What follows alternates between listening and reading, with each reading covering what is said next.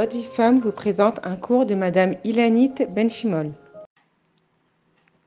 Boker Tov, Boker mes princesses, un Yom Nifla Bezrat Hashem. Je voulais parler aujourd'hui de la fête de Shavuot. Pourquoi appelle-t-on cette fête Shavuot? C'est la seule fête qui n'est pas nommée d'après la fête elle-même. Et c'est intéressant. Pessar, parce que Passar. Alors en fait, Pessar, Matzot, c'est les Matzot, c'est ce qu'on fait pendant la fête.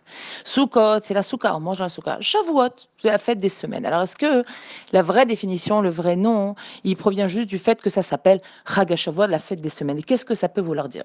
Rachami nous enseigne plusieurs choses. Premièrement, Altikre Shavuot et la Shavuot. Ne dis pas Shavuot, mais Shavuot, qui est en hébreu, qui veut dire des serments. Qu'est-ce qui s'est passé? C'est le jour où Akadesh il se dévoile, il y a 3300 et quelques années, se dévoile au Am Israël au Arsinaï et lui promet qu'il ne l'abandonnera jamais. Akadosh Baruch fait une chevoie. Il promet au Am Israël qu'il restera attaché à nous, qu'on est son peuple élu, d'un amour et qu'il nous aimera d'un amour indéfectible.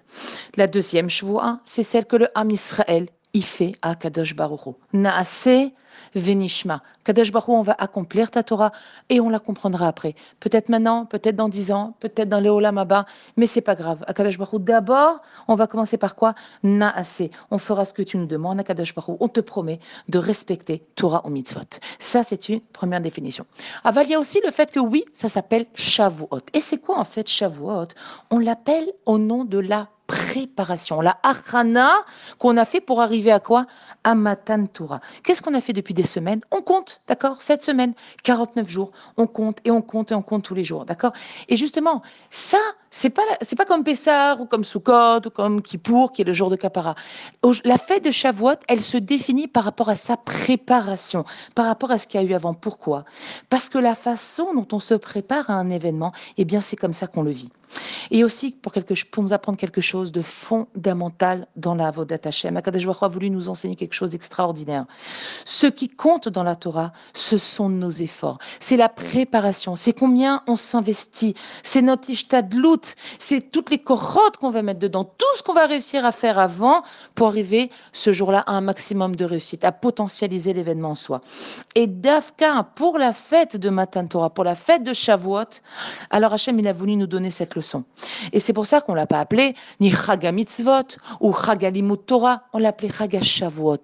Parce qu'Akadash qu'est-ce qu'il regarde? Il regarde la préparation, il regarde combien on va s'investir. Hachem, ce qui l'intéresse, c'est combien on est prêt à donner pour quelque chose. Et cette intensité-là, cette préparation, ces korot, tout ce qu'on va investir depuis toutes ces semaines où on a investi tous les jours, eh bien, c'est ça qui va constituer le message d'amour et le message d'attachement de Dvekud Bachem. C'est comme ça qu'on va montrer à Kadash Baruch combien on est intéressé à recevoir la Torah. Regardez dans la vie de tous les jours. Une personne qui va préparer Shabbat en deux heures et une personne qui va préparer Shabbat depuis jeudi déjà. Elle va, même mercredi, elle va commencer à faire les courses, etc. Le jeudi, elle commence son Shabbat. Le vendredi, elle continue.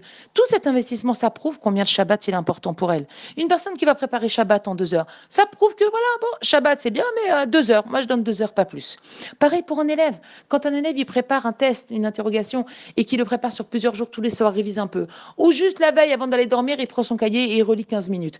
Ça prouve combien le test est important pour lui. Ça prouve combien de rachivout il donne à la chose. Et justement, si on fait la préparation de Shavuot comme il se doit, avec des bonnes intentions, avec un vrai travail sur soi. Vous savez, qu'est-ce qu'on a fait pendant des semaines? On a compté. Et la Torah, comme elle nous dit, Sfartem, la vous compterez pour vous. Ça veut dire quoi? Réalisez combien vous, vous comptez pour Hachem. Et combien Hachem, il compte sur vous. Et, pendant tous ces jours-là de Sphirata Omer, on doit aussi prendre conscience de combien Hachem, il attend de nous.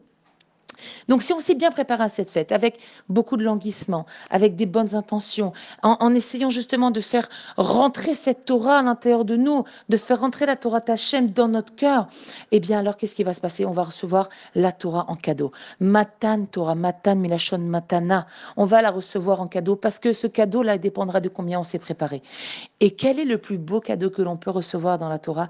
Eh bien c'est la possibilité de changer, de se renouveler, de recommencer de s'améliorer et de grandir.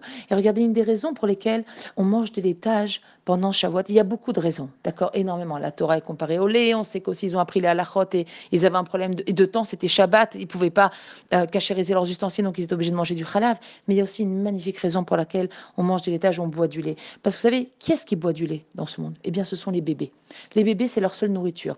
Eux, ils boivent du lait. À Shavuot, on doit être comme des bébés qui sont là, qui ont toute la vie devant eux pour apprendre, qui sont là pour apprendre depuis le début. Eh bien, nous, à Shavuot, on va être aussi comme des bébés qui désirons apprendre et renouveler, recommencer et réapprendre tout.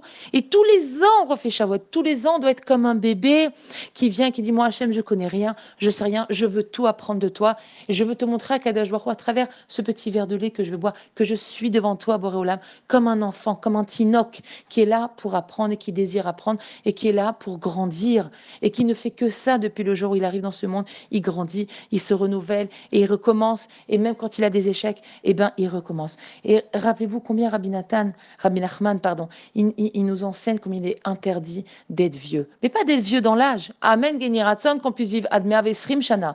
Non, d'être vieux dans sa Vodat Hashem, de considérer qu'on connaît tout déjà, qu'on a tout vu, qu'on a tout connu, qu'on a déjà étudié. Ça, je sais, mais je sais, mais mes parents, ils faisaient, mais nous, on a fait comme ça. Non, et non.